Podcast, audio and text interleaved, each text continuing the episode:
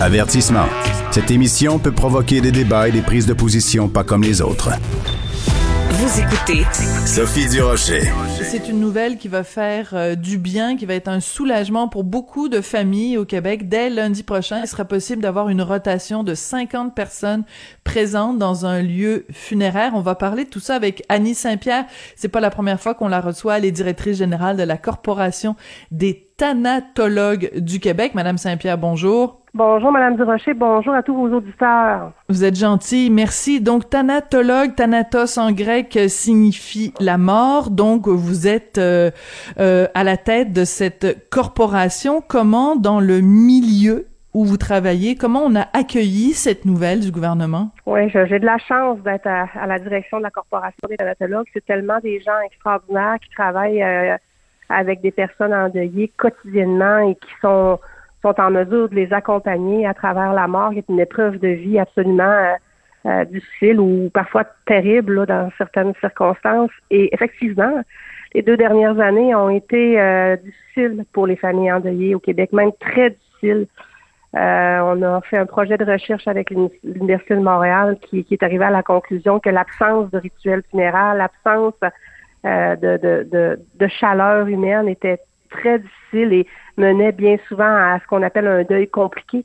Maintenant, à partir de maintenant lundi, euh, le, la santé publique, pour une des rares fois, on est les premiers hein, à, être déconfinés et à recevoir un peu euh, d'air frais dans, dans nos complexes funéraires. Et effectivement, on réintègre le principe de rotation. Ça va ça va se traduire par pratiquement un retour à la normale. Comme ah oui? Euh, oui, pratiquement. À ce point-là? Parce que, oui, euh, 50 personnes en rotation, si on peut imaginer, c'est pratiquement la normale dans une entreprise funéraire pour les périodes de condoléances.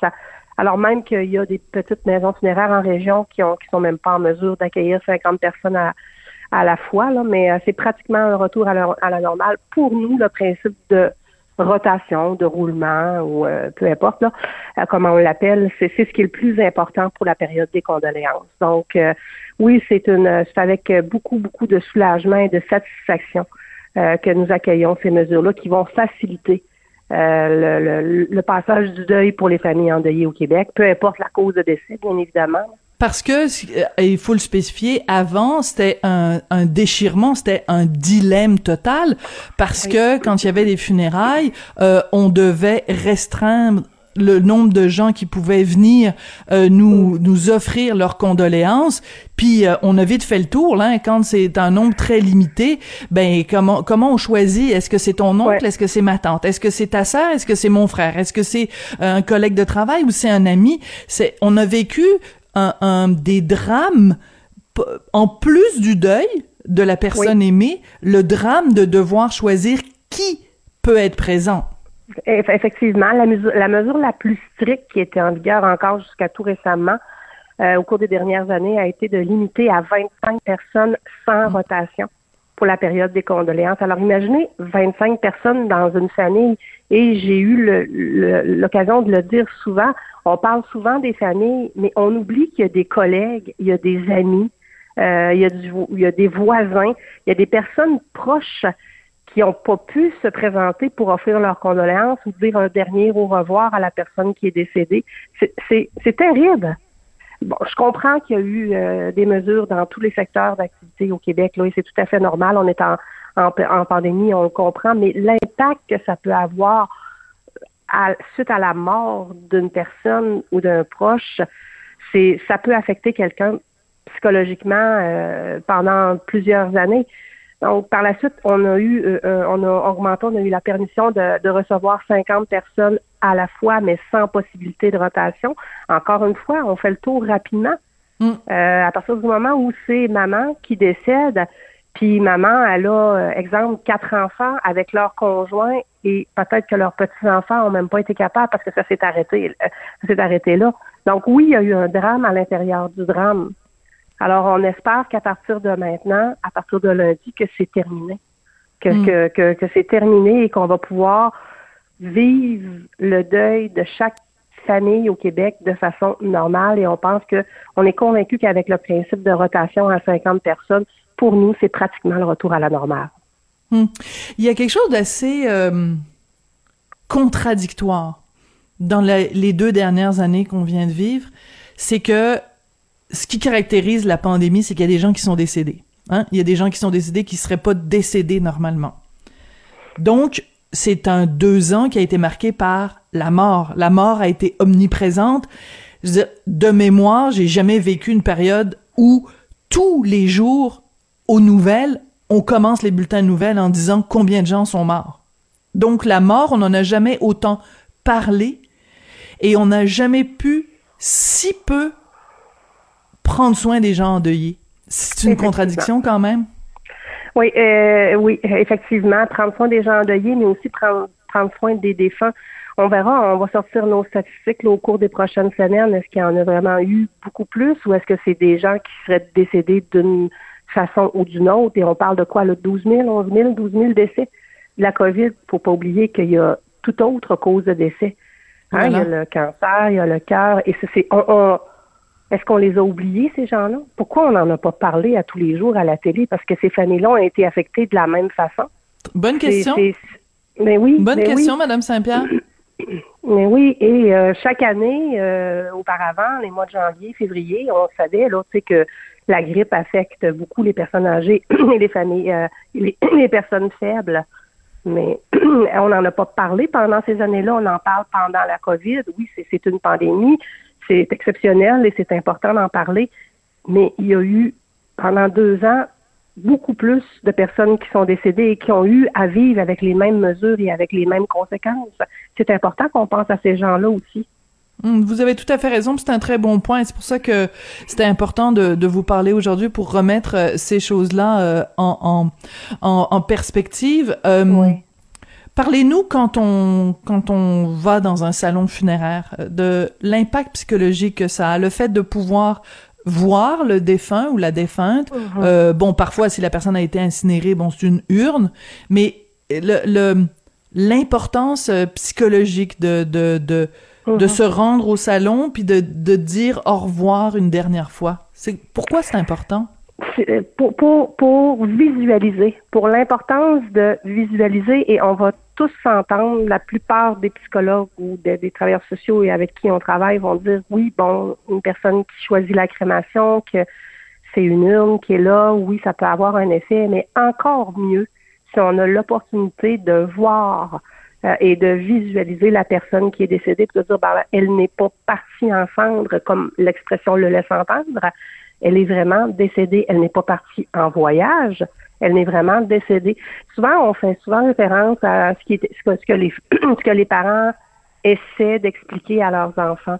Euh, bon, exemple, on ramène l'urne à la maison, comme plusieurs familles le font, mais l'enfant pense que grand-maman, elle est dans l'urne. Elle n'a pas été en mesure de voir ou de visualiser que non, grand-maman n'est pas dans l'urne, grand-maman, elle est décédée. Tu sais, l'explication, le fait de pouvoir visualiser, permet de comprendre et de, et, de bien saisir que la personne, elle est bel et bien décédée. Hmm. Et pour les proches, pour les survivants, euh, le fait de recevoir comme ça des témoignages euh, au salon funéraire. Euh, parfois, c'est arrivé, hein, des des t'es t'es quelqu'un qui meurt puis tu te dis bon ben finalement il y a pas tant d'amis que ça puis là tu te rends compte que il y, a plein de gens qui défilent au salon funéraire puis tu te dis bon ben coudon papa ou grand-papa il était aimé, il y a plein de gens qui sont venus me dire à quel point il était extraordinaire puis des fois il y a des révélations hein.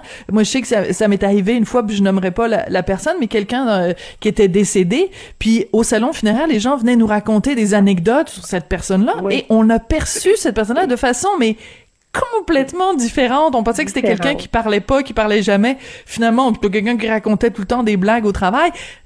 C'est ça aussi un salon funéraire? C'est ça, et c'est aussi en plus que de ce que vous soulevez, c'est qu'on oublie souvent que des fois, lorsqu'on va offrir nos condoléances ou dire au revoir à la personne, on y va pour ceux qui restent. Et on l'oublie, ce, ce, cet aspect-là. Quand je vais offrir, mais tu sais, souvent, on, entend souvent dire, ben, j'irai pas, je le connaissais pas. Mais oui, mais c'est ta collègue de travail. C'est, exemple, c'est le père d'une collègue de travail très proche que je travaille avec elle à tous les jours. Son père est décédé. Je vais aller offrir mes condoléances à ma collègue de travail, même si je connais pas son père. Et c'est important pour elle que je lui témoigne mon affection pour elle. Donc, il n'y a pas seulement le lien avec le défunt, il y a le lien avec ceux qui restent qui est important à considérer. Et c'est ça ce qui a été affecté pendant la pandémie. on s'est limité, on a dû se limiter aux personnes proches, aux personnes significatives qui, de la famille immédiate. Il n'y a pas eu l'entourage qui a été impliqué. Les gens n'ont pas pu recevoir la chaleur humaine ou la, le, témoignage ou, ou, ou, le, toute l'empathie l'affection oui l'affection et l'empathie que les gens peuvent leur témoigner c'est ça qui a été qui a été beaucoup qui a été beaucoup perturbé pendant avec les mesures Hmm. Euh, vous nous parliez tout à l'heure de, de, de, de, cette étude sur justement euh, l'impact. Euh, ça va être, ça va être, c'est toute une société hein, en fait qui a été oui. ébranlée. Puis il y a l'effet domino auquel on pense pas. Là, on se dit bon ben ok d'accord, c'est terrible parce qu'il y a tant de gens qui sont morts, mais toutes les conséquences, toutes les les, les, les ça, ça affecte euh, le, deuil, ça affecte le le fait qu'on n'ait pas pu faire notre deuil comme il faut, ben ça va affecter toutes sortes d'autres aspects de, de, nos vies. Ça, vous en êtes euh, conscient, vous êtes aux premières loges pour voir ça, à quel point ça, ça a été euh, plus complexe. Oui, il y a eu, il y a eu, j'ai cité celle de l'Université de Montréal, mais il y a deux ou trois universités qui, qui ont, mené des études et qui mènent encore des études sur les conséquences. Sur le deuil, il y a Chicoutimi et je crois qu'il y a l'Université du Québec à Montréal également avec plusieurs chercheurs, oui, effectivement, il y a un effet un peu euh, inquiétant de, de, de, ce que de ce que ça a pu faire sur ce qu'on appelle le deuil compliqué. Euh, on a toujours expliquez-nous, expliquez-nous, c'est quoi le deuil, le deuil compliqué? Excusez-moi, Madame Saint-Pierre, c'est juste parce que ça fait deux fois que vous le dites, puis je veux vraiment qu'on comprenne c'est quoi. Un, un, deuil ne se, un deuil ne se met pas sur pause ou ne, se reporte pas. Et euh, malheureusement, en raison des mesures au cours des dernières années, il y a des familles qui avaient choisi et, dont on a respecté la décision de reporter ou d'attendre en espérant que la situation revienne à la normale. C'est ce qui peut causer un deuil compliqué. Ce n'est pas un passage, euh, euh, disons-le, normal. Donc, j'imagine, et tout le monde est capable d'imaginer, même si on est à la radio, là, euh, une, femme ou un homme qui a perdu son conjoint des 50 dernières années, qui décède pendant la pandémie, et de un, elle n'a probablement pas pu le voir dans ces derniers moments hmm. en raison des mesures qui étaient euh, qui étaient en place. Elle ne peut pas euh, organiser de rituels funéraires en raison des mesures qui étaient en place, et elle décide, supposé, de reporter. Donc, dans hmm. un an, cette personne-là, qu'est-ce qui arrive? Là, son mari n'est plus là dans la maison où est-ce qu'il est, qu'est-ce qui se passe dans sa tête, et c'est ça qu'on appelle un deuil compliqué. Je comprends. Oui, donc ça va en effet compliquer le processus, qui est déjà un processus difficile. Donc on rajoute une couche de, de, complications. Madame Saint-Pierre, merci beaucoup d'être venue nous parler aujourd'hui. Euh, bon courage à toutes les, les euh, familles et les personnes euh, endeuillées. Et euh, bon, à partir de lundi quand même, on va pouvoir avoir un retour presque à la normale. Je rappelle que vous êtes directrice générale de la Corporation des thanatologues du Québec. Merci beaucoup, Madame Saint-Pierre. Merci à vous. Madame Saint-Pierre, donc euh, très émouvant, hein. Puis euh, c'est, ce sont des sujets, c'est pas toujours facile d'aborder ça, mais c'est important de le faire. Euh, je vous annonce que c'est ma dernière journée aujourd'hui pour l'instant. Ben oui, je m'en vais pas loin là.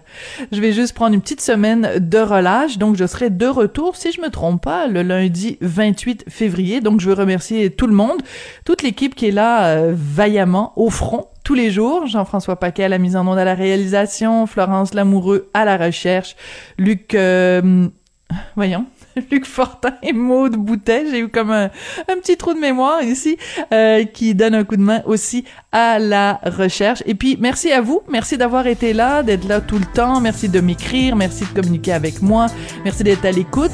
Et ben je vous souhaite de passer euh, une excellente fin de semaine, puis une excellente semaine la semaine prochaine. Puis moi je vous retrouve le 28. Merci beaucoup.